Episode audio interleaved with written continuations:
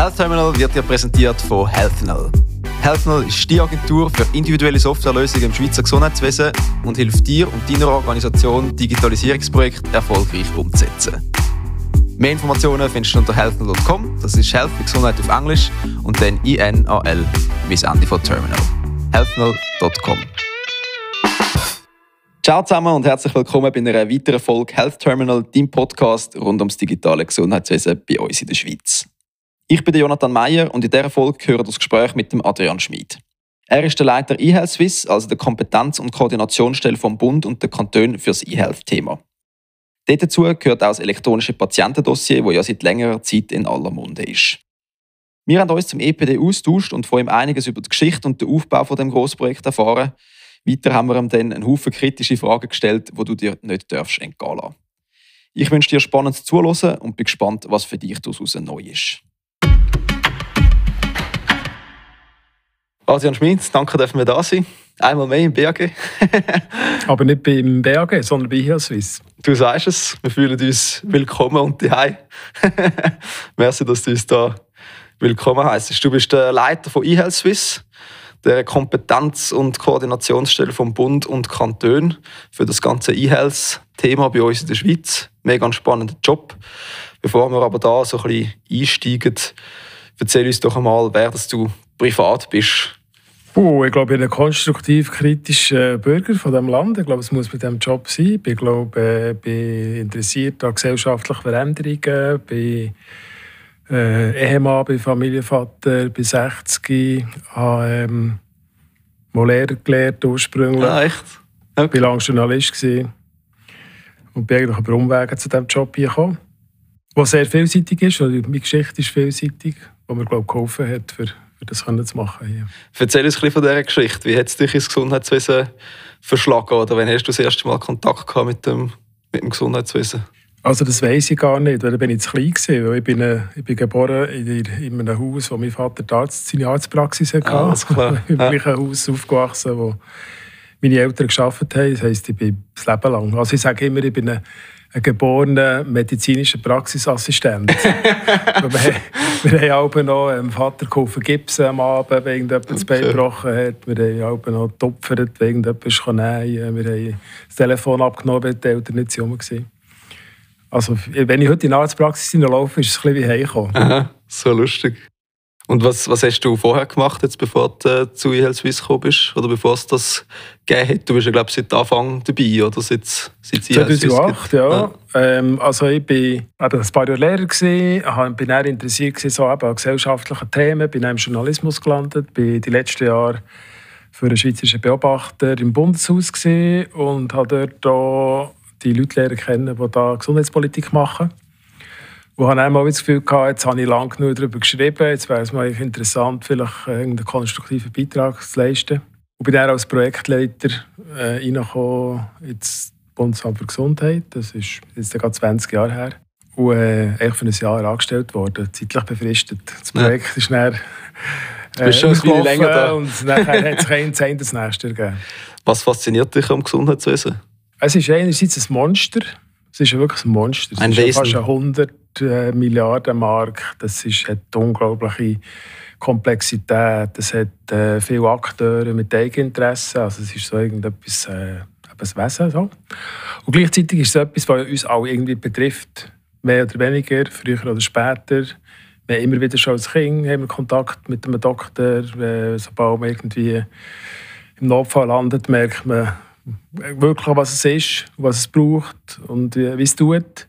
Also so die, die gesellschaftliche Bedeutung, die Komplexität, aber auch die Nähe eigentlich an uns allen, an uns als, als Menschen. Ja, eHealth Swiss, was ist das? Wieso gibt es das? Erzähl uns mal ein bisschen, was, äh, in welchem Umfeld dass du dich da bewegst. Also ich muss einfach in die Geschichte zurückgehen, wo wir sind gegründet wurden 2008 haben Bund und Kanton ja zuerst mal gemeinsam gesagt, sie wollen digital etwas machen. Dann haben wir das elektronische Patientendossier als Idee in eine, in eine Strategie geschrieben. Und dann haben wir gemerkt, ja, Bund und Kanton, die braucht es, weil die sind beide irgendwo zuständig in verschiedenen Bereichen. Und dann braucht es irgendetwas, das das wie zusammenbringt. Mhm. Und wir haben das auch ein bisschen abgeschaut von anderen Ländern. dass eigentlich die, äh, die nationale Koordination und die Standardisierung sinnvollerweise bei einer behördennahen Institution ist, die nicht im politischen Kreislauf ist, sondern wirklich fachlich arbeiten kann, die aber die Interessen der Akteure bündelt, die letztlich irgendwo in der technischen Lösung landen und nachher auch die Standardisierung machen und die, die Konzepte machen für eben die, die nationalen Projekte.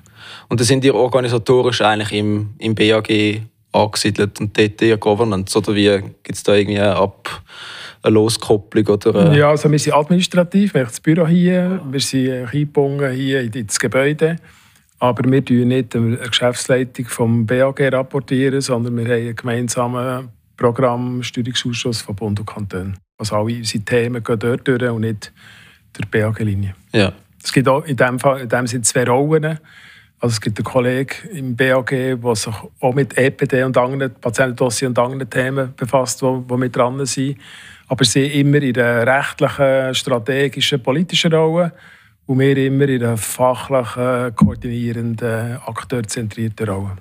Wer sind denn deine Chefs eigentlich jetzt äh, im, im, also sind das wie eine kantonale Stelle und eine, und eine, und eine Regierungsstelle sozusagen? Oder wie? Also meine zwei Chefs sind der Dan Levi, die neue BAG-Direktorin, und der äh, Michael Jordi, der Generalsekretär von der Gesundheitskonferenz. Ja, von der GDK. Ja. Mit denen haben wir äh, auch sechs bis acht Wochen eine Sitzung. Und das gibt es jetzt seit 2008, sagst du? He? 2008, genau. Die kümmern euch eben natürlich gross, zum grössten Teil ums EPD, aber auch um andere, andere Sachen. Ja, also der, der Grundauftrag ist eigentlich rausgekommen aus diesen Silo-Einzulösungen. Also irgendwo wie in eine, von der Digitalisierung in eine digitale Vernetzung hineingehen, standardisieren. Ist das EPD natürlich eine Königsdisziplin, das merkt man jetzt auch. Aber auch das, was man eigentlich momentan einfachsten durchbringt, weil man ein nationales Gesetz hat, das Vorschriften macht. Nebendran probieren wir eigentlich auch die Philosophie von der Interoperabilität äh, in die direkte Kommunikation zwischen äh, Gesundheitsfachpersonen, also ein Austrittsbericht aus dem Spital, wo eigentlich das gleiche Format hat, ein standardisiertes Format, wo über eine standardisierte Schnittstelle, über klare äh, Kanäle durchgeht, sodass dort auch eine Vernetzung möglich wäre.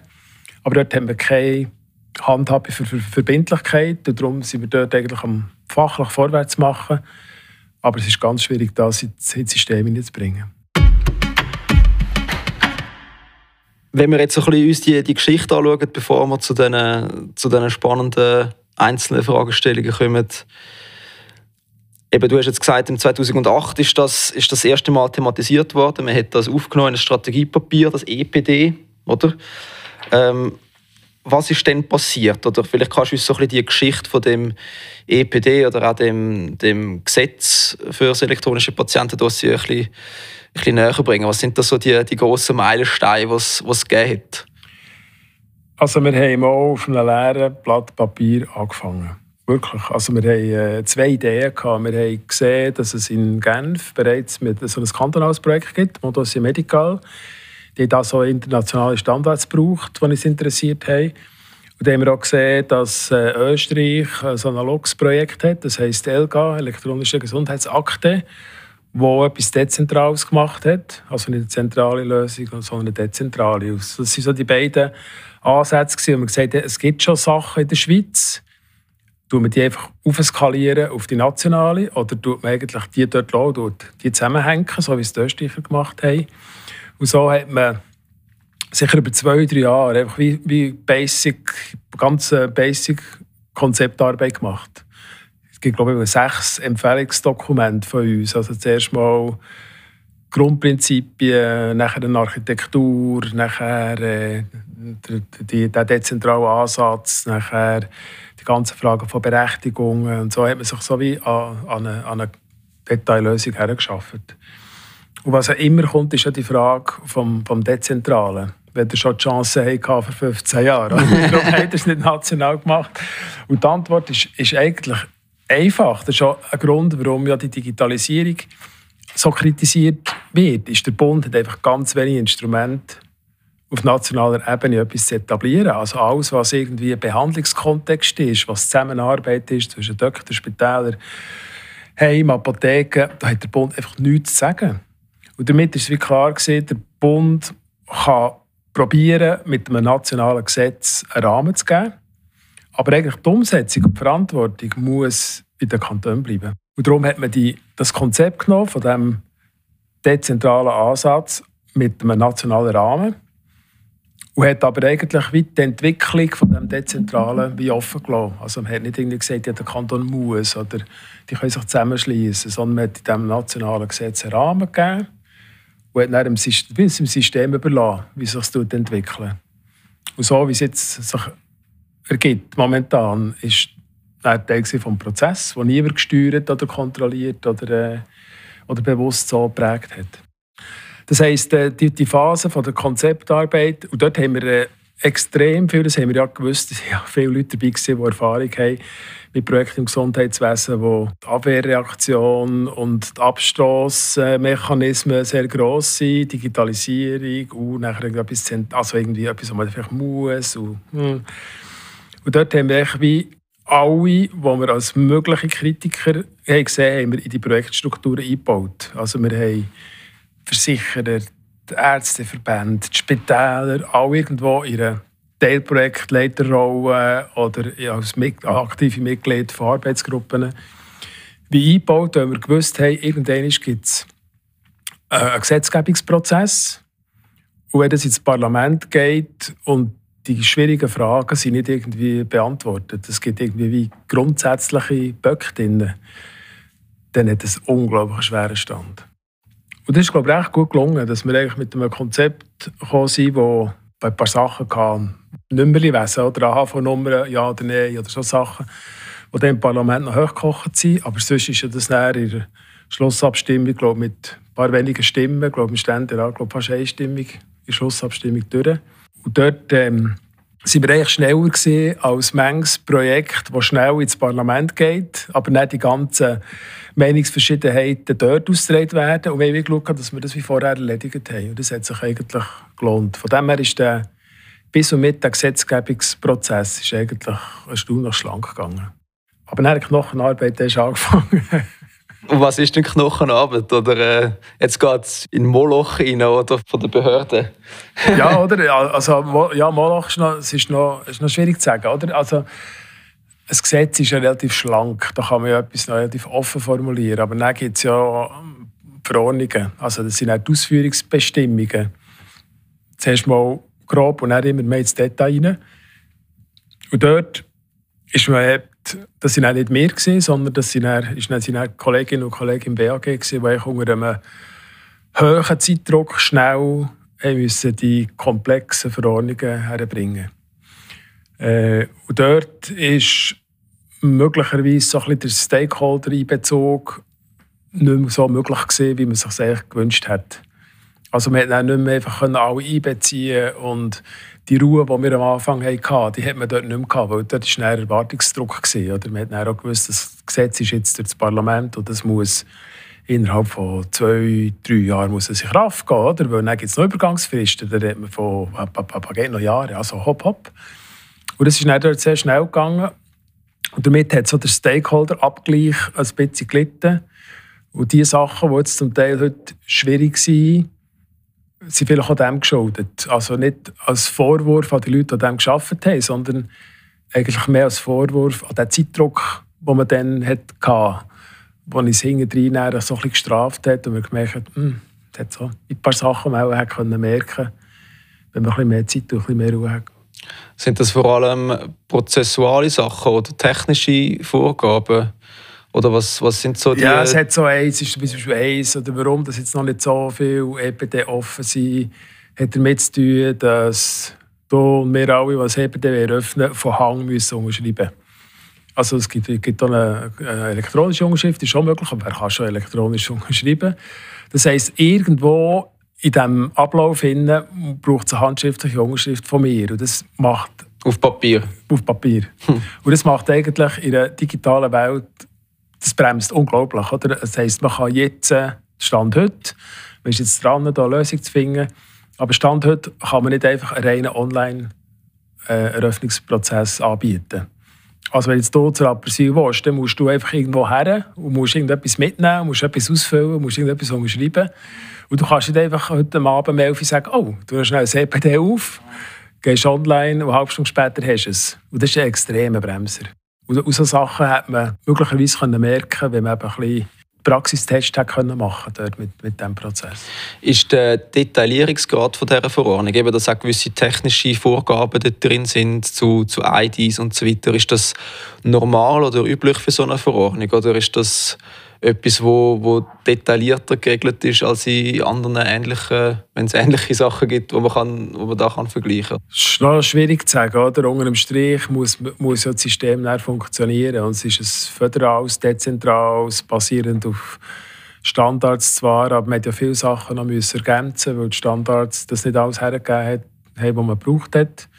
Und wir merken so jetzt, oder, wo die CPD läuft, die einzelnen Umsetzungen von den einzelnen Plattformen, die sind noch nicht alle 100% durchlässig. Also das braucht wie das Kleinste, wo irgendwie irgendwo, das kennt ihr als Informatiker, oder? ein Feld anders ausgefüllt und dann, dann klemmt der Prozess. Und, ähm, von dem her ist es sicher gut, dass man die Profile im Detail vorgeschrieben hat. Die Schwierigkeit, die man ein bisschen hat, ist, sind die nicht Teil, quasi als Dokument, Teil von einer Verordnung. Oder könnte man nicht schreiben, es gilt der Standardversion XY vom oder die jeweils aktuelle Version. Und das geht nicht. Also es ist immer, okay. es, gibt, es braucht sogenannten statischen Verweis auf die Version XY vom. Und das ist der, der gilt. Und man kann nicht sagen, äh, eben einen dynamischen Verweis machen und sagen, die und die Organisation ist ermächtigt, neue Versionen zu erarbeiten und die Version, die sie jeweils als die aktuelle bezeichnen, ist die, die gilt. Das geht leider nicht. Darum ist es unglaublich Papierkrieg für halt die äh, Spezifikationen in die Verordnungen. Also dann ist es eigentlich der, der Verordnungsprozess, der nicht unbedingt agilitäts- und, und digitalisierungsfreundlich ist. Der ist Sinn, wahrscheinlich oder? auch nicht für die digitale Welt gemacht worden. Voilà. also müssen wir wie an ganz vielen Orten im, im Gesundheitswesen, aber auch da wahrscheinlich weiter vorne anfangen, rein theoretisch, um das können von Anfang an sauber machen und das kumuliert sich dann wahrscheinlich so auf, oder? Die vielen verschiedenen kleinen Sachen können sich dann so aufschaukeln. Das ist das eine. Und dann natürlich das politische Umfeld noch Rahmenbedingungen, wo heisst, man muss ja alle, wenn alle noch etwas wollen, etwas geben. Also einen Privaten, der könnt euer Produkt entwickeln, auf den Markt schmeißen, wenn es läuft oder läuft es nicht. Die können hier Kunden befragen und sagen, es ist uns gleich, was die sagen. Wir machen es einfach, weil wir sind überzeugt, dass es richtig ist. Und das kann man im politischen Umfeld weniger. Oder? Da muss man jetzt immer Interessensgruppen, also wenn es Bundesamt für Gesundheit eine Verordnung anpassen will, dann geht das bei allen Departementen durch, wo irgendwie noch Bundesrat nachher drin ist. Und die haben alle ihre eigene Agenda, ihre eigene Agenda ihre eigenen Interessen, ihre Rollen, die sie müssen wahrnehmen müssen. Und das ist alles immer so eben, tut nicht irgendwie auf, sondern tut eigentlich tendenziell halt einengen. Wie ist denn das EPD, so wie es jetzt angedenkt ist oder jetzt auch umgesetzt wird, architektonisch so ein, bisschen, so ein bisschen aufgesetzt? Es gibt ja die sogenannten Gemeinschaften und Stammgemeinschaften. Was ist da der Unterschied? Oder eben, du hast jetzt gesagt, es ist, ist kantonal geregelt. Was bedeutet das? Also eigentlich sind es privat, ist schon interessant. Der Bund hätte ja nicht den Kanton können sagen, ihr müsst jetzt. Weil die Kantone sind ja selber zuständig. Und der Bund kann den Kanton nicht sagen, was sie zu tun haben.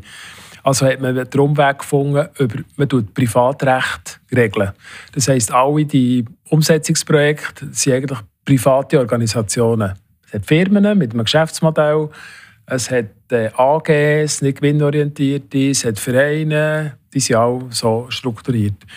Ähm, Kantone sind mehr oder weniger hinten dran als Unterstützer, Finanzierer, Förderer, was auch immer.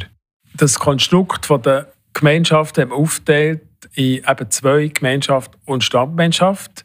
Stammgemeinschaften machen im Prinzip das ganze Päckchen. Also die die Infrastruktur zur Verfügung stellen, äh, die den Leuten äh, die Möglichkeit geben, das EBD zu eröffnen, die ein Portal anbieten, wo die Leute äh, rein können, die eine EID rausgeben für die Leute. Und Gemeinschaften, die tun eigentlich nur Gesundheitsfachpersonen, Gesundheitsinstitutionen anschließen. Also die bringen Doktor rein, die bringen die Apotheker rein, die bringen die Spitäler rein. Aber all diese Sachen, die die Bevölkerung betreffen, lassen sie weg. Und wir haben momentan, ich schaue sie richtig zählen, wir haben sieben Gemeinschaften, die zertifiziert sind. Stimmt, hast du gezählt? ich glaube, es sind sieben. es sind sieben, die zertifiziert sind und noch ähm, eine Gemeinschaft, die noch im Prozess vor Zertifizierung ist. Du hast vorher gesagt, der Bund kann den Kanton nicht befehlen, aber wie, wieso muss sich denn ein Kanton entscheiden für eine Stammgemeinschaft oder eine Gemeinschaft oder sind es die Leistungserbringer, die sich entscheiden müssen? Man sieht einfach aus dem internationalen Kontext, das ist, nicht, das, das ist, das ist ein Produkt für die Bevölkerung, das die Leute aber nicht zahlen dafür. Oder? Wir zahlen alle im Jahr, im Monat 800 Franken für Gesundheit im Schnitt, jeder von uns. Mhm. Und dann muss irgendwo der zeitgemäße Zugang zu meinen Unterlagen, der muss dort drin sein. Punkt. Das heisst, wir sind nicht bereit zu zahlen, dass wir einen Zugang haben zu mhm. unseren Informationen. Das heisst, es ist kein Geschäftsmodell für jemanden, der das anbietet. Darum sind eigentlich auch international die, die nationalen Patientendossierprojekte eigentlich öffentlich finanziert. Jetzt kann der Bund natürlich nicht finanzieren, weil er nicht zuständig ist. Und darum hat man eigentlich wie mit den Kantonen den Deal abgemacht. Der Bund macht ein bisschen Anschubfinanzierung, 30 Millionen, er gibt einen rechtlichen Rahmen. Aber nachher eigentlich das aufzubauen und zu betreiben, sollte der Kanton aktiv werden und dort mitfinanzieren. Und von dem her braucht es eigentlich, wenn man wirklich erfolgreich sein will, braucht es ein Commitment, ein Engagement von den Kantonen hinten dran auf dem Gebiet, wo jetzt die entsprechende Stammmenschaft unterwegs ist. Das heißt, der Bund kann, kann den Kantonen sagen, dass sie müssen, äh, Teil sein von so einer Gemeinschaft? Es einfach ist im Prinzip eine politische Abmachung. Okay. Wir haben gesagt, die, die machen das das EPD, lange mhm. Augen geschaut, ist gut, machen das. wir geben euch, wir geben euch den, äh, den rechtlich gesetzlichen Rahmen, dass ihr wisst, in welchem Umfeld dass ihr das macht. Und es ist eben interessant, dass das Kantone sehr unterschiedlich interpretieren in ihre Rolle. Also wir haben ein unglaubliches ähm, Westschweiz-Deutschschweiz-Gefälle. In der Westschweiz gibt es äh, Gara, das ist eine grosse Stammmannschaft mit fünf Kantonen. Neuenburg macht selber etwas. Und die sind dran. Also die machen, dort läuft sie auch Schwierigkeiten und die müssen auch noch mehr kommunizieren und die Leute überzeugen und die Leute vom Genfer Projekt noch überbringen ins neue Projekt. Aber dort gibt es eine starke politische und vor allem auch finanzielle Unterstützung von den Kantonen. in Deutschschweiz ist es dann so ein bisschen kantonsabhängig. Und je weiter in Osten, dass wir gehen, umso mehr haben Kantonsgefühl, sie müssen eigentlich nichts machen. Das sind ja die Stammgemeinschaften, die jetzt da zuständig sind und wie sich die finanzieren. Das müssen sie sich ein selber organisieren. Und je weniger dass die Kantone hinten dran machen, dass wir sehen, sehen wir, desto, desto zäher tut sich das EPD entwickeln. Aber es gibt ja auch irgendeinen Druck auf die Leistungserbringer, dass sie müssen... Ja, die Spitäler müssen, ja. Äh, die Heime müssen jetzt auch in diesem Jahr. Und das ist aber vom Bund äh, vorgegeben? Das steht ja, das steht im nationalen Gesetz. Wenn sie es nicht machen, wäre echt Strafmaßnahme, dass sie nicht mehr nach äh, KVG können abrechnen können. Also das ist ja nicht verhältnismäßig, aber das wäre eigentlich eine Maßnahme, die ja. die Kantone greifen könnten. Und die neu zugelassenen Ärzte müssen sich seit Anfang Jahr jetzt auch anschließen. Also wer eine neue Praxis auftut, mhm. muss auch dabei sein. Das heisst, wir haben einerseits jetzt die, die sich anschließen müssen, und andererseits sollten jetzt ja wie Patienten kommen, und dort gibt es einfach in sehr unterschiedliche Geschwindigkeiten. Und eben alle haben eine unterschiedliche Idee von was ihr Job ist und was sie müssen und äh, äh, wie prioritär dass sie es behandeln müssen, oder? Ja, Corona war natürlich auch nicht gerade äh, hilfreich gewesen, oder? Also Kanton haben sicher andere, andere die Gesundheitsdepartemente, oder? Die andere Sorgen gehabt als jetzt äh, das EPD, wo ja nicht einen Zeitdruck in dem Sinn hat, dass es bis dann muss da stehen, sonst geht die Welt unter haben andere Prioritäten gehabt. Die Spitäler waren früher bereit gewesen. Dann sind die Zertifizierungsverfahren von den Gemeinschaften länger gegangen. Dann ist Corona gekommen, dann ist das auch ein in den Hintergrund gerutscht. Und jetzt sind wir so in der Phase, wo man es wieder so in die Finger nehmen und wieder anfangen, äh, anstoßen. Wieso kann denn der Bund den Leistungserbringer etwas vorschreiben? Oder wieso schreibt denn nicht einfach der Bund den Leistungserbringer das vor? Und äh, und Kantone müssen in dem Sinne nichts machen oder haben in dem Sinne keine, spielen keine Rolle in dem, in dem ganzen Thema? Ja, man kann sagen, immer, eben, der, der Bund kann eigentlich Gesundheitspolitik fast nicht mehr über das Krankenversicherungsgesetz machen. Und dort kann man nicht alles schreiben. Also man kann immer sagen, wenn ihr es nicht macht, dann könnt ihr nicht nach KVG abrechnen. Also hat man einen Vergleich gemacht Gesundheitspolitik auf nationaler Ebene ist schwierig, aber man hat das KVG für etwas zu bewirken. Und das ist wie wenn man die Landwirtschaft nicht über den politischen Prozess steuern sondern über die Tagoversicherung.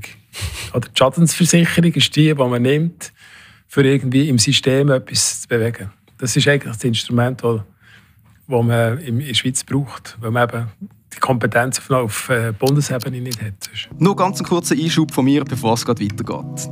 Ich will mich von ganzem Herzen bei dir fürs Zuhören bedanken und hoffe, dass du aus dieser Folge etwas Wertvolles mitnehmen kannst.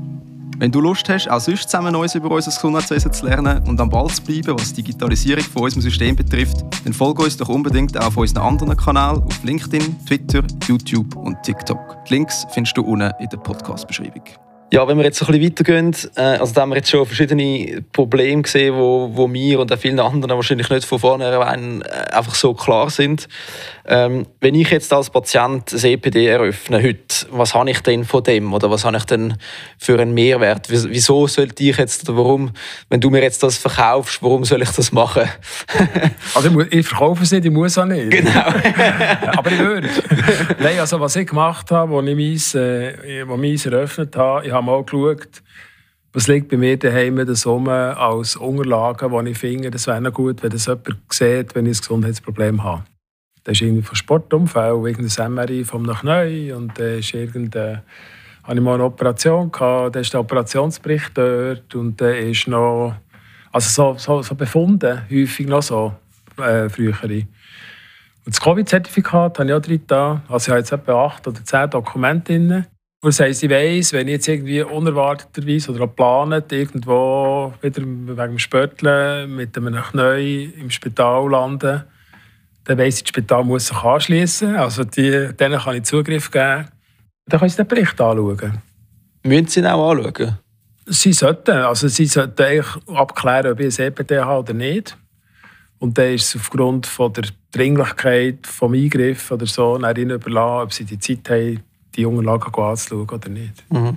Was ich gemacht habe in den letzten Jahren, das ist interessant, ich hatte vor zwei Jahren ein Rückenproblem gehabt und musste zum Osteopath müssen und zu einer Physiotherapeutin und ich habe immer die Berichte mitgenommen, also vom Spital verlangt, Austrittsbericht und Operationsbericht und die entweder per Mail denen vorher geschickt, Osteopath und der Physiotherapeutin, oder also mitgebracht. Und beide haben die angeschaut vorher, bevor sie sich mir behandelt haben. Und ich habe sie dann noch gefragt, ob das jetzt ihnen hilft. Dann haben sie gesagt, das sei super. Die Physiotherapeuten sagen, sie sehen fast nie einen Operationsbericht von den Leuten, die zu ihnen in Therapie kommen. Oder wir hören ganz viel von Spitex-Mitarbeitenden. Die Leute kommen aus dem Spital.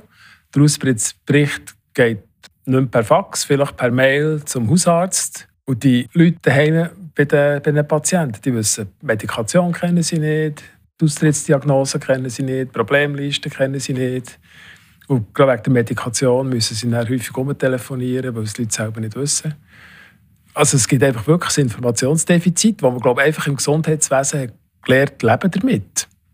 Aber wenn man die Fachleute fragt, dann sagen sie, manchmal ist es grenzwertig. Oder? Von Pharma-Suisse, der Generalsekretär, hat das mehrmals öffentlich gesagt, darum zitiere ich immer wieder. zitieren. Ist, wenn die Apotheker Medikamente abgeben, heute dann hat er gesagt, dann ist das wie wenn man mit zu Augen im Wald rennt. Irgendwann schlägt man sich einfach den Kopf an. Und die, die ja häufig dann noch abklären, links und rechts und so. Von dem her ist eigentlich, das Thema ist ja unbestritten. Es ist ja mehr die Frage, wer muss, wer darf, welche Verbindlichkeit, was kommt rein, welche Art von Dokument ist drin. Das sind ja mehr Themen und nicht Grundsatzfragen. Jetzt eben, wir sind jetzt seit 2008, hat, hat das Ganze angefangen, sagst du. Jetzt ist äh, 2022. Schon. ich habe gedacht, ich sage das. das ist gut. wieso, wieso geht die Umsetzung so lange? Eben, wir haben jetzt schon verschiedene Sachen gehört. Gibt es jetzt Sachen, die du noch, noch hinzufügen willst? Und fast die wichtige Frage ist, wann ist es fertig? Und was braucht es deiner Meinung nach, damit es fertig ist? Also fertig ist es hoffentlich nie. Äh, ich gehe davon aus, dass wenn sich das etabliert, dass das äh, wie sich den neuen Bedürfnissen, den neuen technischen Möglichkeiten, äh, den neuen politischen Rahmenbedingungen, dem äh, neuen Gesundheitswesen wird anpassen und weiterentwickeln. Daher ist das nicht das Projekt. Das sagen wir ja viel. Oder? Jetzt, hast, jetzt ist es ja fertig, jetzt kannst du ja, kannst du ja aufhören. sagen, ja, ist schon fertig, jetzt mal in der ersten Version. Aber wir sind ja schon dran, äh, Impfen als nächstes Thema, Medikationsliste als nächstes Thema einzubringen. Von dem her wird es weiterentwickelt. Wieso es so lange gegangen ist? Mir kommt es manchmal vor, es ist, wenn man mit einer Spritzkanne, Gießkanne, sagen die auch, oder, in Hang voll Wasser in die Wüste rausläuft. Also man kommt mit einem Thema in ein Umfeld hinein, das von den Rahmenbedingungen nicht auf das vorbereitet ist.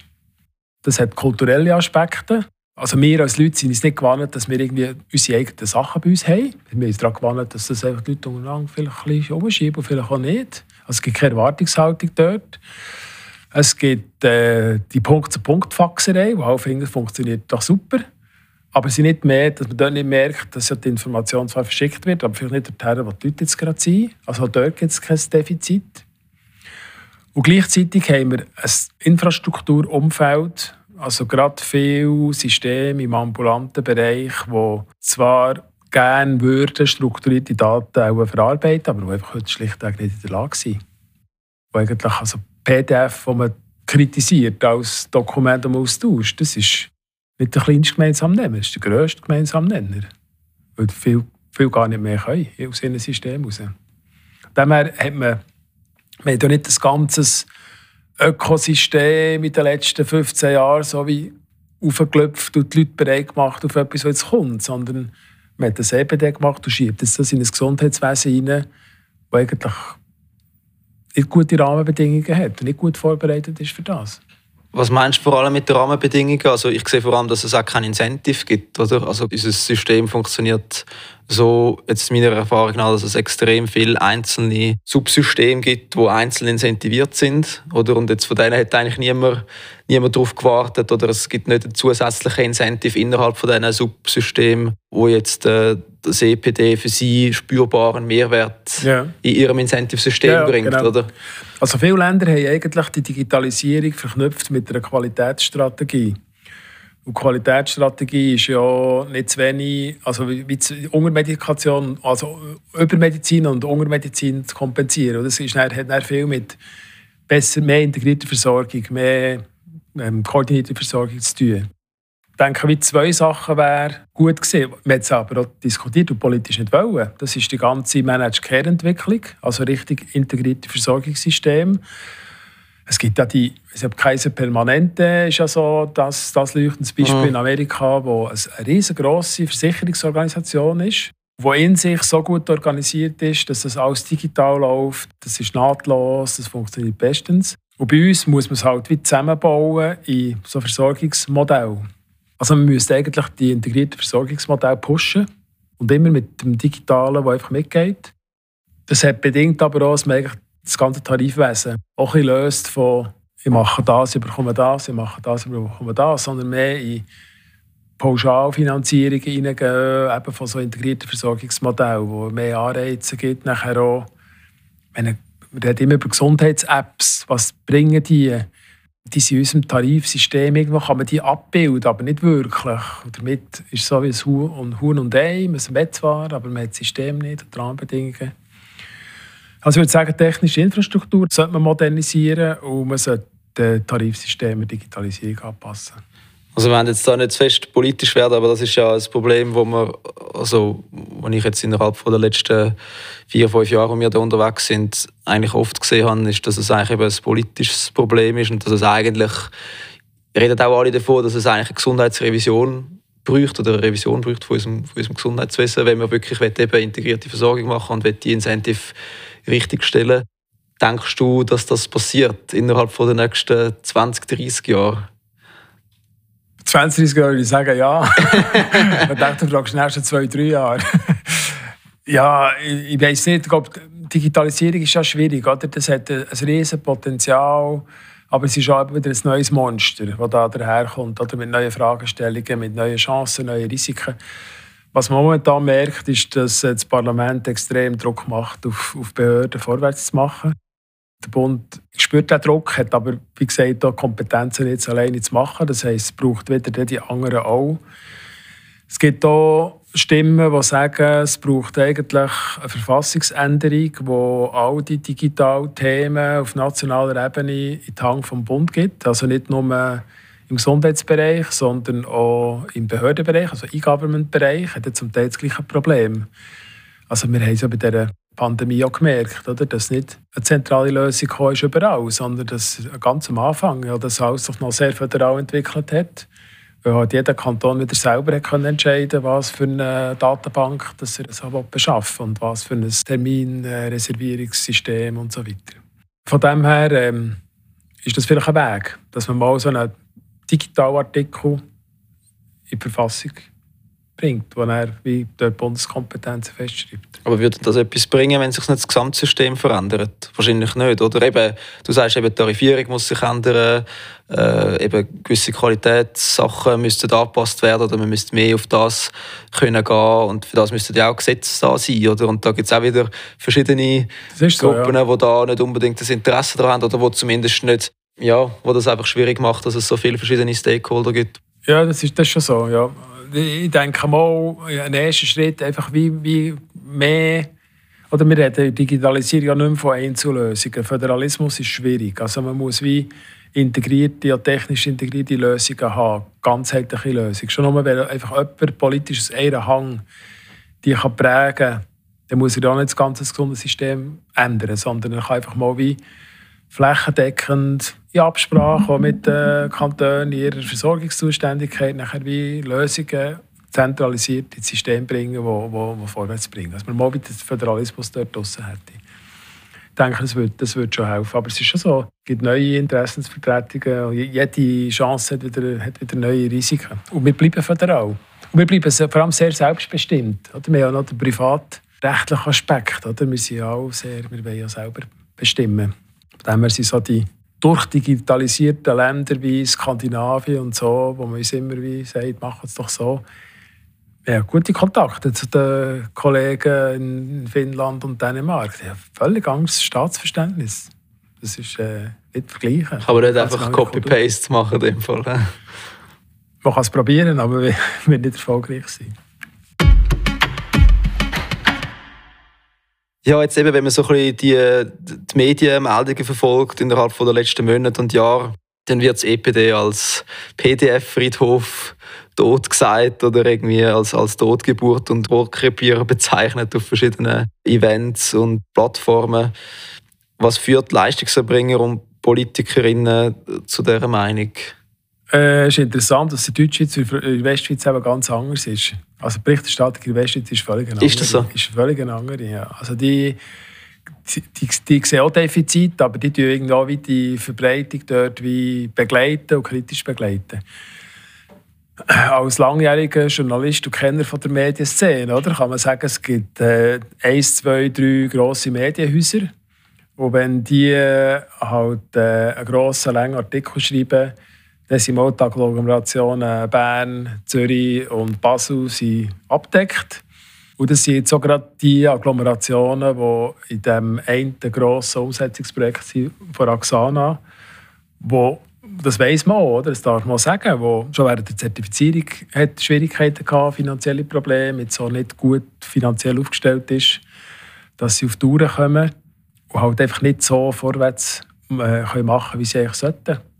Und das ist wieder die Rolle der Kantone hinten dran, oder? wo man muss die Frage stellen muss. Machen die Kantone dort hinten dran genug? Ähm, es ist nicht an mir, das zu bewerten. Ich sehe einfach dort, wo die Kantone mehr machen, läuft es besser. Also ich denke, das äh, ist, ist eine Schwierigkeit für uns. Wir tun äh, ja auf unseren Kanal, den wir haben, mit unseren Blogs und wir haben viel eingeladen an Tagungen und ebenso wie die, die Fachtagung, ähm, wo du bist, oder von HC Solutions, ja ich auch dort gewesen, die depressive Stimmung überhaupt nicht wahrgenommen in diesem Raum dort. Es war viel fachlicher gewesen. und aha, ja, dort läuft es gut, das sind noch Schwierigkeiten, aha, so geht man vorwärts. Es hat sich ein bisschen verfestigt, das ist schade, aber ich glaube, so die Dynamik äh, ja, fällt auch von der Medienwelt her. Und dann gibt es noch, noch einen Aspekt, den man glaube ich, unterschätzt. Äh, wenn man, es gibt ja so Studien, die schauen, wenn sie digitale Angebote im Gesundheitswesen erfolgreich und wenn nicht. Eigentlich, sie müssen ja wie mal ein Bedürfnis abdecken und sie müssen vor allem gut funktionieren. Da ist das EPD einfach nur in der Startphase. Muss man sagen, das hat noch Verbesserungspotenzial. Aber dann muss es in die internen Systeme hineinkommen. dann muss der andere, der ich mit ihm kommunizieren will, der muss das auch in seinem System haben, dass ich miteinander Daten austauschen kann. Äh, dann kommen all die Fragen von, oh, jetzt gibt mir jetzt mehr zu tun und es kommen die Leute noch, die irgendwie noch mehr Fragen haben, also kommen all die ganzen kulturellen Geschichten. Und das sind alles Sachen, die nicht viel zu tun haben mit der technischen Lösung, sondern eigentlich sind mehr Organisationsfragen, Kulturfragen. Und das braucht einfach Zeit. Das weiß man. Das braucht einfach Zeit. Wie viel Zeit? Bis? bis es etabliert ist, bis man Ja sagt dazu. Ich glaube, eine wichtige, eine wichtige Phase wird sein, dass äh, der Bundesrat sich jetzt positionieren im Frühling und sagen, in welche Richtung geht äh, die Anpassung vom nationalen Gesetz. Vom e also vom EPDG? Genau. Und dort denke ich, gibt es auch wie, eine, wie ein klares Bild, wo man eigentlich in der Rollenteilung her will. Und alle, die jetzt so ein bisschen am Taktieren sind und so noch warten, haben dann hoffentlich dann mehr Klarheit, dass die Leute können sagen können, in diese Richtung soll es gehen. Und das heisst für mich jetzt das und das. Wenn dort natürlich noch wieder ganz viel Unsicherheit kommt und dann die parlamentarische Debatte in der Räten nachher noch über Jahre läuft, wäre nicht hilfreich. Also es wäre hilfreich, wenn man schlanke Verbesserungen herbringt. Aber das kann jetzt eh nicht beeinflussen, wir können es nicht beeinflussen. Ja, wir hoffen, die Politiker äh, sind sich dem bewusst, oder, dass ein schneller Prozess dort hilfreich wäre.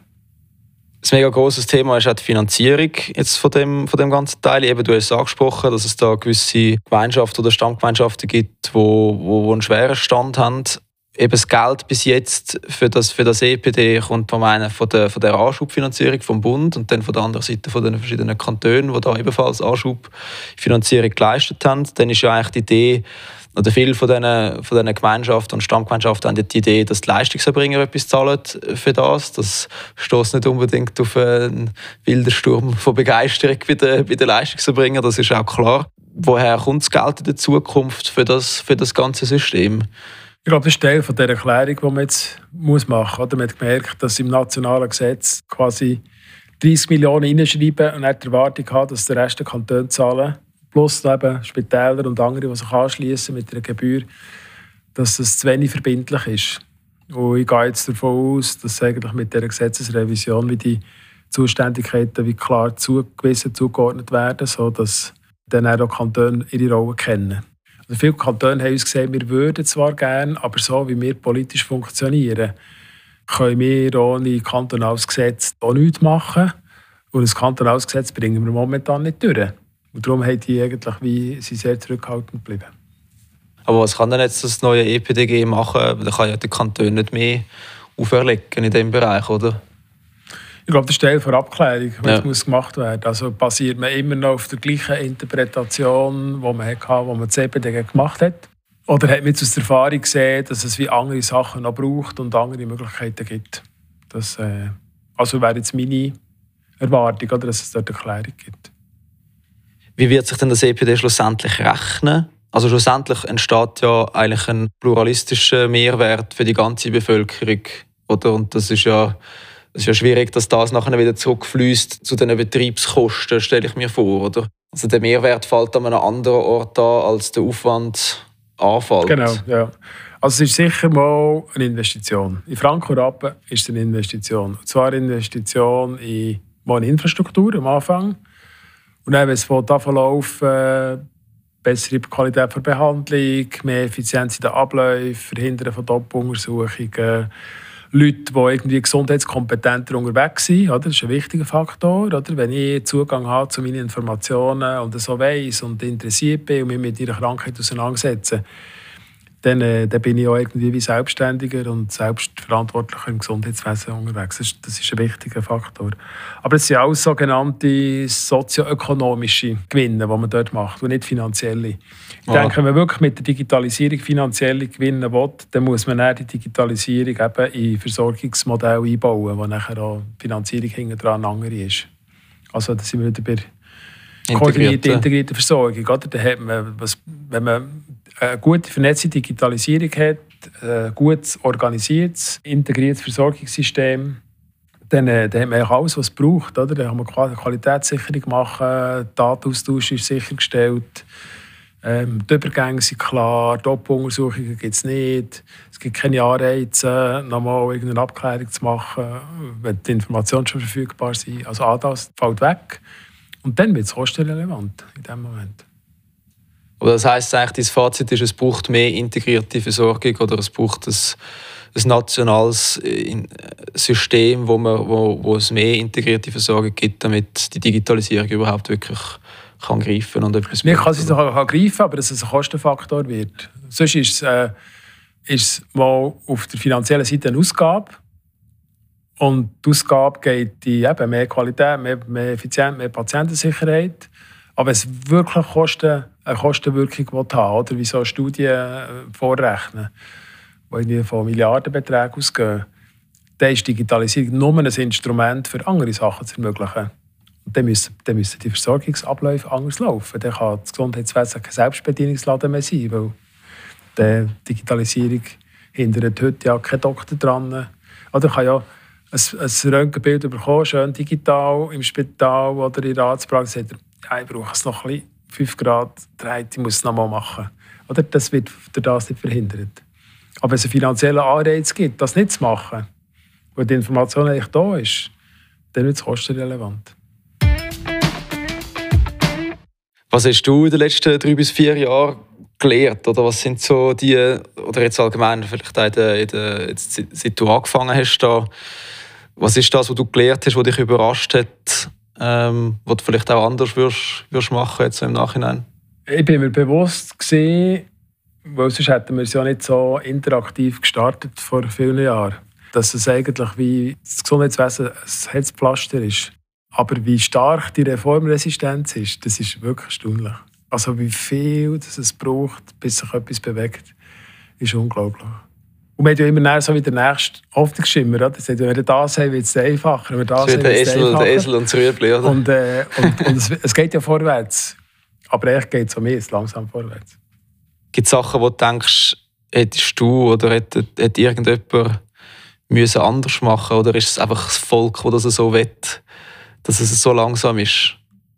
Oder gibt es irgendetwas, wo, man, wo an einzelnen Stellen sozusagen falsch gelaufen ist wo man hätte können bewegen oder ist es einfach der Wille der Wähler und vom Parlament, dass es so ist, wie es heute ist? Das ist die Frage, was sind die fördernden Aspekte? Das wäre das Finanzielle. Oder wenn es jetzt mehr finanzielle Anreize würde geben in dem ganzen Konstrukt, drin, welchen Weg auch immer, ohne dass ich aus, aus äh, fertig gedacht habe, was es könnte sein das greift im Gesundheitswesen. Eine lustige Episode gehört bei einem Strategieanlass im Kanton Neuenburg. Da haben sie gesagt, wie könnte man jetzt unser CPD im Kanton Neuburg fördern? Und da hat einer gesagt, nicht ernst gemeint, aber er hat gesagt, er gesagt wir können doch den Leuten sagen, wenn ihr im Notfall seid, in Notfall kommt und das EPD habt, dann können wir noch garantieren, dass ihr als Erste dran kommt. Guck, das ist auch nicht so eine gute Idee. ja, das ist schlecht für den falschen Center. Ja. Aber für eben Anreize, oder? Anreize. Wo steht das EPD 2030? Also ich habe eins und ich brauche es. Aber ob jetzt alle, die ich mit zu tun habe, angeschlossen sind, gehe ich davon aus. Also bis in zehn Jahren sind alle meine Behandelnden, die ich mit zu tun habe, sind mit dabei. Ja, Adrian, danke vielmals. Es war mega spannend. Es war äh, cool, mit dir so ein bisschen zu reflektieren. Noch drei Fragen zum Schluss. Welche Ressourcen würdest du jemandem empfehlen, der das Gesundheitswesen besser verstehen ich würde nicht, ich würde nicht ein Buch, ich würde, ich würde, eine, Nacht, ich würde eine Nacht vorschlagen im, Intensiv, äh, im, im, im Notfall. Eine Nacht im Notfall. Was ist dein liebes Gadget, Tool oder App? Kann privat oder, oder geschäftlich sein? Ich war lange Journalist, ich bin ein News-Junkie. Das sind alle die Newsportale, die ich abklappere. Welches ist dein Lieblings-Newsportal? Spiegel.de Dein Lieblingsbuch? Beruflich gibt es ein wunderschönes Buch von Peter Heintel, Projektmanagement. Peter Heintel war ein Philosoph, ein österreichischer Philosophieprofessor, der sich interessanterweise mit, mit Projektmanagement auseinandergesetzt hat. Und er hat all das technische Zeug hat er weggelassen. Er hat nur fokussiert auf Kommunikation, auf Konfliktbewältigung, auf Gruppendynamik und auf all die weichen Themen, die es braucht. Und ich könnte meinen Job heute nicht machen, wenn, ich nicht Peter Heintel als, äh, als Dozent hatte im Studium und sein Buch immer noch bei mir im, im Büchergestell steht. Mega cool. Und privat? Privat habe ich, glaube als Giel alle Donald Duck Taschenbücher gelesen. Glaube, von denen habe ich am meisten. Ich habe noch auf die Seite da für meine Töchter, die sind dann geil. Von dem her ist es... nicht, die Antwort, ich, nicht die Antwort, die ich vom Journalisten erwartet hätte. Ist auch die, ist auch die Lektüre, die ich die meiste Zeit äh, sicher in Kindheit verbracht habe. so cool.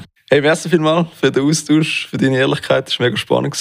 Und wir sind gespannt, wie es weitergeht. Ist gut, merci, dass ihr gekommen seid. Wenn dir die Folge gefallen hat, dann abonniere Health Terminal dort, wo auch immer du das gerade gelesen hast und verpasse ab jetzt keine weitere Folge mehr. Und wenn du jemanden kennst, der das Gesundheitswesen für einen speziellen Bereich so gut kennt wie sonst niemand, dann schreib uns das unbedingt als Empfehlung auf empfehlung at health-terminal.com.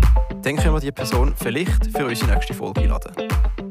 Danke vielmals fürs Zuhören. Wir freuen uns schon aufs nächste Mal. Bis dann. Ciao zusammen.